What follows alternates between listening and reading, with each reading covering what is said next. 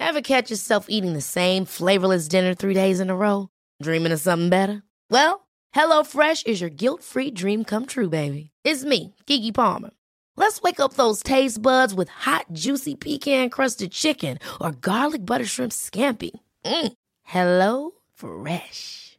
Stop dreaming of all the delicious possibilities and dig in at HelloFresh.com.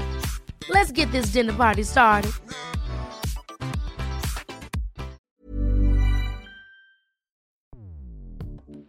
Escuchas. Escuchas. Escuchas un podcast de Dixo. Escuchas Bien Comer con Fernanda Alvarado.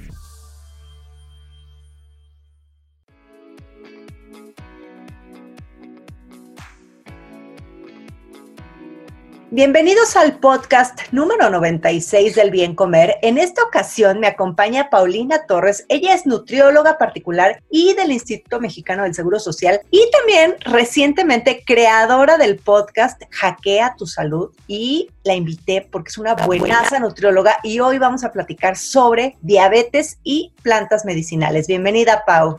Hola Fer, muchas gracias. La verdad, súper contenta y súper feliz de estar aquí hoy contigo y pues toda tu audiencia. Un dato, un dato. De acuerdo con los últimos datos de la encuesta Ensanut 2018, la prevalencia de diabetes en México es de 10.3%, siendo Campeche, Hidalgo, Tamaulipas, Ciudad de México y Nuevo León los estados que presentaron un mayor porcentaje de personas con esta enfermedad. Pues como ustedes saben, la diabetes es una enfermedad crónica, es decir, que si bien se puede controlar, eh, pues una persona que vive con la enfermedad vivirá con ella el resto de sus vidas. De ahí que, bueno, pues han brotado un sinnúmero de mitos acompañados de remedios caseros, este, de, pues de medicinas hay raras que les ponen medicinas, pues son pastillitas raras más bien. Y de todo esto me gustaría platicar contigo, Pau, porque si bien hay mucho charlatán, también debemos decir que los tratamientos a base de hierbas se han utilizado durante muchísimo tiempo, ¿no? Sí, es parte de la cultura y no sería de la cultura mexicana. Siempre está desde los remedios de la abuelita, de que si te dolió el estómago, tómate tal tecito. Y no se diga cuando alguien sabe o se entera que debuta con diabetes, pues lo primero es los vecinos, los tíos a dar opciones de que tómate este tómate esta hierba. Y pues hay que saber que algo que siempre se tiene muy común es de que si es natural, pues no me hace mal. O sea, siempre es muy común que digan, si no me hace bien, pues no me hace mal. Entonces me lo tomo. Entonces hay que tener muchísimo cuidado con todas las cosas que escuchen, que les recomienden para bajar los niveles de glucosa. Claro que sí hay muchas bondades en los alimentos y en las hierbas, de hecho, sé que tú eh, hiciste una tesis, ¿no? Tu tesis fue sobre el efecto del jugo de choconostle en la glucemia, ¿no? A ver, cuéntanos, porque eso se me hizo súper interesante.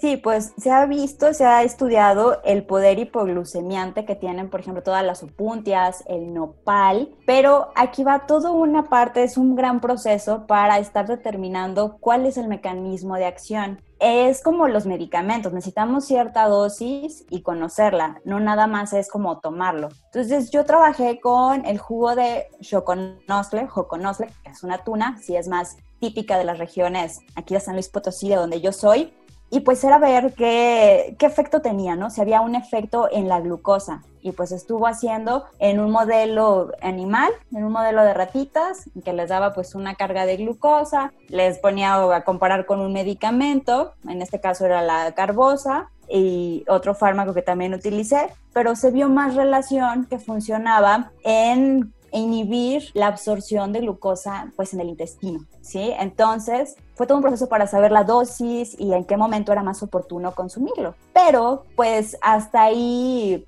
eh, no ya no es como para decir, ay, sí, tómate esta joconosa y te va a bajar la glucosa.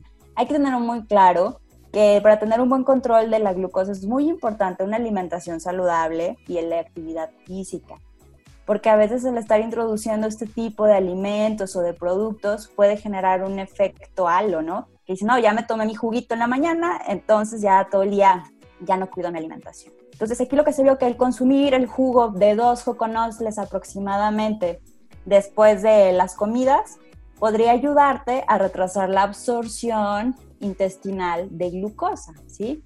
Eh, y lo mismo pasa, por ejemplo, con el nopal, ¿sí? Que decían, bueno, ¿qué, ¿qué sucede? Pero esa babita que luego a veces a la gente no le gusta y que no me gustan porque tienen mucha baba, ¿verdad? Pues son todas esas fibras, esos mucílagos, pectinas que nos ayudan muchísimo a retrasar la absorción de glucosa en el intestino, ¿sí? Entonces es, es bueno estar incluyendo todo este tipo de alimentos así, pues, naturales mayor consumo de fibra y que por sí misma pues va a estar ayudando a regular los niveles de glucosa. Y fíjate que del choconostle como que poco se habla, ¿no? Todo el mundo conocemos el nopal, eh, pero eh, esas tunitas, esa frutita que le sale, como que la gente ubica las tunas, pero no tanto el, el choconostle, ¿no? Como, como eh, en sí. Y ni siquiera me imagino pues acá por lo menos yo no veo que la gente utilice el choconostle para hacer un jugo. Entonces, ¿cómo era ese, ese proceso de hacer un jugo de choconostle? Bueno, ahí era, pues trabajé con una pues empresa que ya me daba el extracto, porque en sí era el jugo del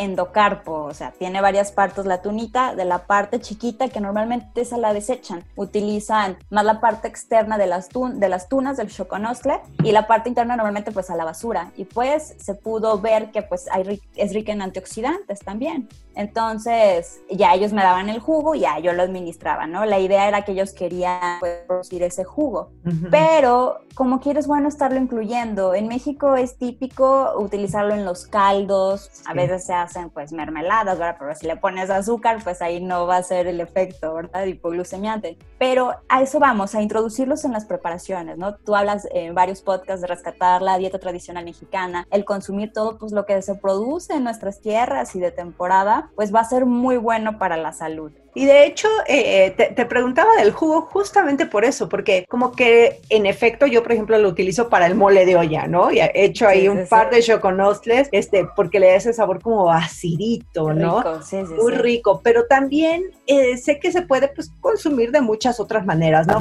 Quizá no va a tener el efecto hipoglucemiante que tuviste en tu tesis, pero aquí la cosa es, eh, yo creo que, que, dejar el mensaje que no estamos recomendando que vayan y consigan jugo de choconostle para que bajen los niveles de glucosa, o sea, si bien puede funcionar, como bien lo dices, es dieta correcta, actividad física y considerar pues que, que la solución para mantener niveles ideales de glucosa sería la alimentación en general, ¿no? O sea, estas plantas, eh, llámese el nopal, o sea, todas las cactáceas, todo esto, el mismo, hay por ahí algunos eh, estudios, pero no muy, no muy concluyentes sobre la canela, el ajo, en fin, hay muchas otras eh, plantas y, alimentos que pueden ser hipoglucemiantes, pero estas propiedades que, que algunos de ellos cuentan con propiedades eh, miméticas a la insulina, es decir, que son como semejantes a la insulina, ¿no? Como si hicieran esta chamba. Pero aquí la cosa, y bueno, y también la cuestión de los antioxidantes, que si, quiere ahorita, si quieres ahorita platicamos, pero aquí la cosa es que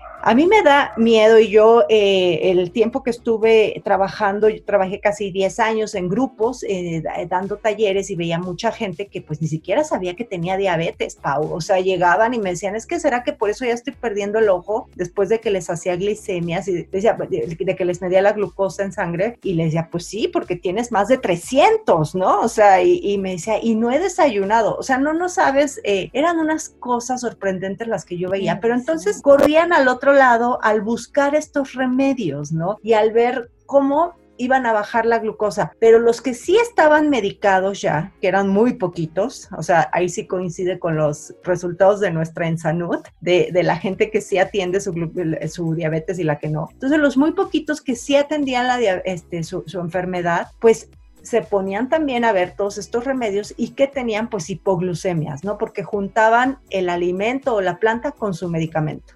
Sí, eso hay que tener mucho cuidado. Por ejemplo, también hay una fibra que luego se utiliza mucho como la goma guar, que aparte cuando estás en dieta, bueno, en una dieta de reducción, ¿verdad? Que no me gusta usarlo, que a veces se acostumbran a darlas, pero pues si alguien tiene problemas gastrointestinales, pues solamente se va a obstruir si no consumas la suficiente cantidad de agua, aunque empieces a comer más verduras, pero si no empiezas a tomar también más agua natural, pues al rato vas a tener un estreñimiento, te vas a sentir mal, pesadez, le echas la culpa a la verdurita, pero pues no, debe de ser ese equilibrio en todo. Y como bien dices, de la canela también se ha descrito pues que es hipoglucemiante y ponle canela, pero también grandes cantidades que bueno, tal vez es un poco difícil que las alcancemos, pero pueden también ocasionar pues daño hepático.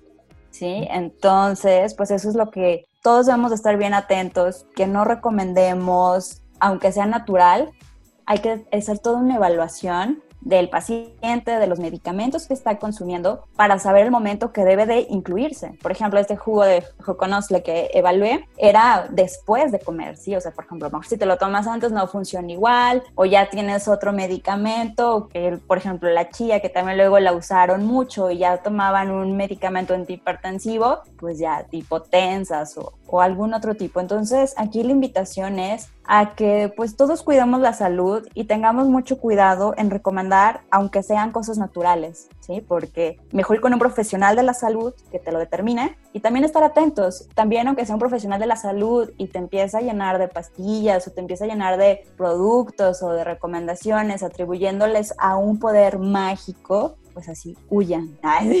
Sí, y también dices algo muy cierto, Pau, porque yo creo que, y siempre lo decimos, zapatero a su zapato, y hay nutriólogos que se dedican pues a ver a población en general, ¿no? Otros a niños, otros a renal, pero, y, y los de diabetes tienen que estar, o sea, en serio al día, porque yo conozco de repente a algunos profesionales que siguen dando o teniéndolo, este, checando ahí lo, todo lo, lo, que decían hace 10 años y que no se han actualizado, entonces siguen prescribiendo dietas viejas y, y pues ahí también puede hacerle más mal que bien, ¿no? Entonces, sí, ir con algún profesional que se dedique a ver pacientes con diabetes. Claro, sí, como este mito que se tenía, bueno, es un paciente con diabetes, quítenle los carbohidratos, ¿no? O sea, como que eso era antes lo que pues, se creía, o incluso todavía veo prescripciones así de dieta en el hospital que el médico pone, ¿no? Dieta para diabético, bajen carbohidratos, cuando pues no es precisamente eso, ¿verdad? Es mucho más estar cuidando también pues el índice glucémico y demás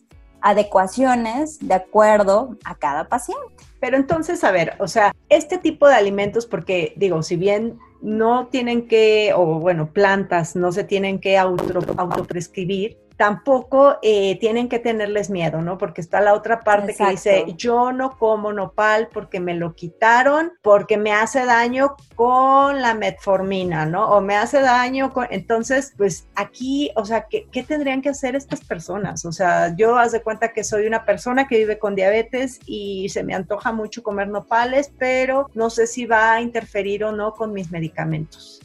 Sí, de hecho hay luego los portafolios nutricionales que ya se hacen pues intervenciones en los pacientes y por ejemplo hubo eh, un estudio en el nopal que se dice que al vapor 8 minutos, esa es como la forma en que te va a ayudar a estar reduciendo un poco más los niveles de triglicéridos, de, de glucosa principalmente. Pero por ejemplo ya eso es lo padre, ¿no? De la nutrición y estar estudiando los alimentos en qué cantidad y en qué momento es más adecuado para que no pierda sus nutrientes y estemos obteniendo todo ese beneficio. Entonces, aquí la primera indicación es incrementen su consumo de verduras, ¿sí? El nopal, pues no hay que tenerle miedo, o sea, no es este tampoco que vaya a pasarnos algo, ¿verdad? Pero pueden hacer la prueba, 300 gramos de nopal, pero si nunca has comido verduras, empieza poco a poco, ¿no? Una pesita, porque si no, luego sí puedes tener pues distensión, dolor abdominal o algo así, si no estás acostumbrado a consumir tanta fibra.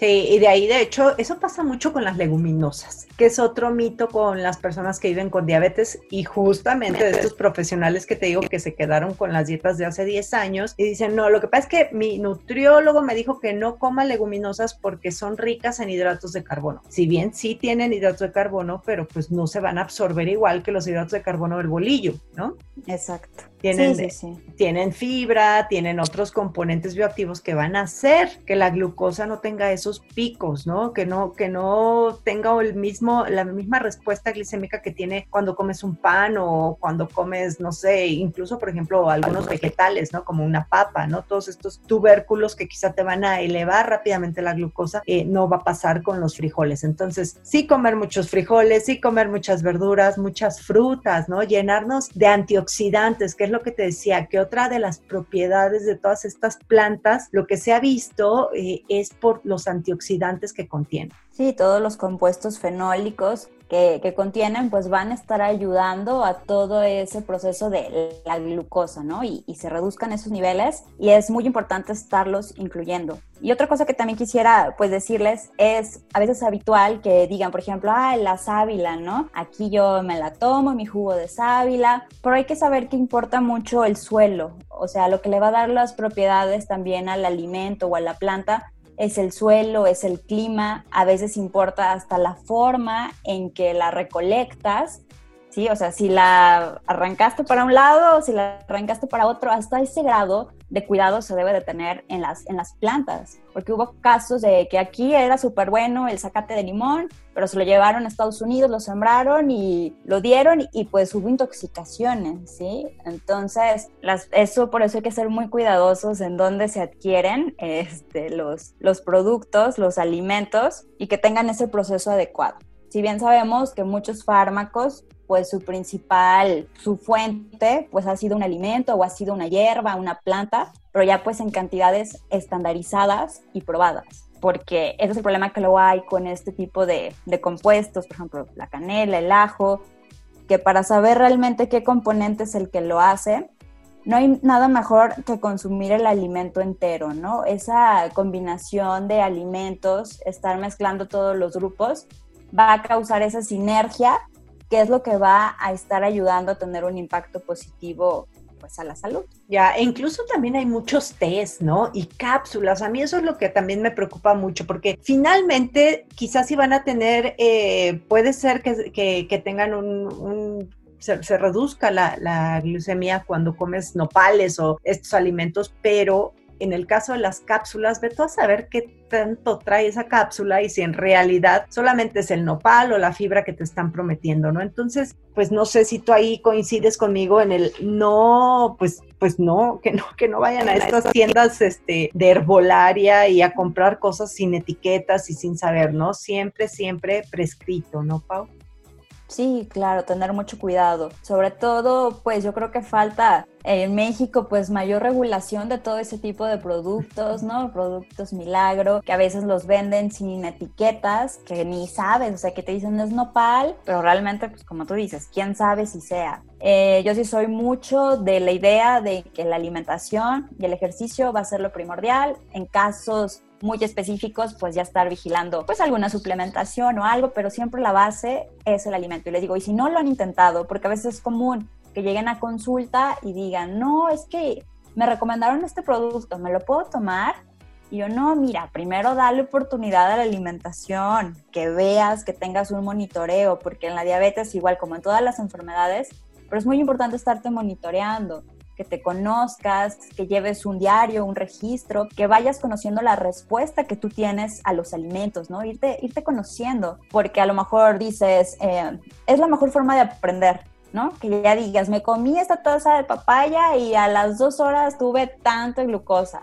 O sea, pues ya tú vas conociendo también tu reacción a los alimentos, ¿sí? Por eso es muy importante el personalizar y atreverse a conocerse, ¿sí? Sí, a los alimentos, Pau, y también diría yo, ya como un poquito para cerrar, que también a las emociones, porque tiene mucho que ver esta cuestión del estrés, la falta de sueño, todo eso que antes no poníamos mucha atención y decíamos, ay, no, que duerman los flojos, ¿no? Y hoy se sabe pues, la importancia que tiene el sueño en la salud en general, ¿no? Y sobre todo en diabetes, porque pues seguramente tú tienes muchos pacientes que te dicen, te juro, doctora, que yo hago al pie de la letra todo lo que que me dices y no bajan la glucosa, ¿no? Y tienen incluso picos y, les cuando indagas más y les preguntas cómo están viviendo, cómo están durmiendo, ahí es donde dices, ok, ya entendí, ¿no? Entonces es, pues es como esta parte de medicamento, actividad física, alimentación y pues también la, la, salud mental, ¿no? El relajarte, el tratar ahí de hacer, de dormir bien. Sí, el descanso es primordial, porque si no se duerme, el cuerpo no tiene ese proceso de reparación, las hormonas se alteran y por ende, pues la glucosa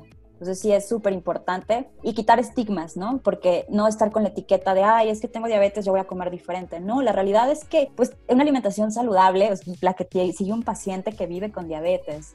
Quitarnos etiquetas, no, no digan, no quiero escuchar, ay, sí que dicen, no, es que soy diabético, ¿no? Me acaban de decir que soy diabético. No, eres una persona, tienes una patología, vives con diabetes, ¿sí?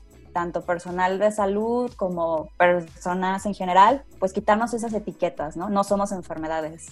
Así es, pues e, eso me gusta. Y también, eh, fíjate que vi en Instagram, no recuerdo el, usuario, pero me encantó su bio que decía, era una nutrióloga y en su bio decía, no te puedo bajar la luna, pero sí la glucosa. Y me fascinó su bio y le, dije, bueno, qué gran bio tienes. Porque pues claro que se puede, la cosa es pues tener, tener eh, una, un buen asesoramiento y tener ganas de hacerlo, ¿no?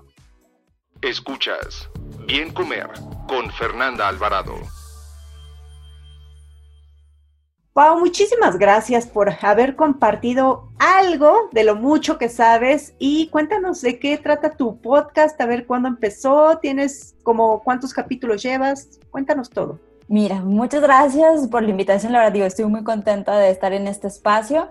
Tú invitadísima ya al podcast apenas voy en el cuarto capítulo. Anteriormente pues estaba subiéndolos en YouTube, también ahí me pueden encontrar como nutróloga Paulina Torres, pero este proyecto se llama Hackea tu salud, porque pues quiero dar esas herramientas que se den a conocer, que conozcan a todos los profesionales que se dedican a difundir la salud y sepamos que nosotros podemos hackear nuestra salud, o sea, el potenciar, el tener bienestar a través de un estilo de vida saludable podemos mejorar muchas cosas. Entonces están invitadísimos también a pasarse ahí por mi podcast de Hackea tu Salud. Muy bien, ¿y en qué otra red social te pueden encontrar, Pau? Me pueden encontrar en Instagram como nutrióloga-paulina Torres, en Facebook de igual manera y en YouTube como nutrióloga Paulina Torres. Ahí está. Y bueno, pues ya saben que yo estoy en Instagram y en YouTube como Bien Comer. Gracias. Muchas gracias.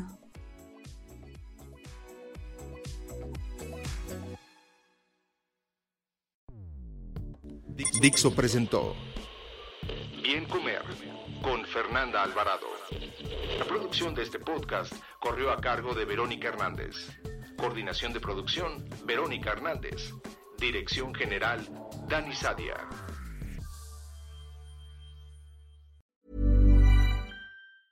Ever catch yourself eating the same flavorless dinner three days in a row? Dreaming of something better? Well, HelloFresh is your guilt-free dream come true, baby. It's me, Kiki Palmer. Let's wake up those taste buds with hot, juicy pecan-crusted chicken or garlic butter shrimp scampi. Mm. Hello Fresh.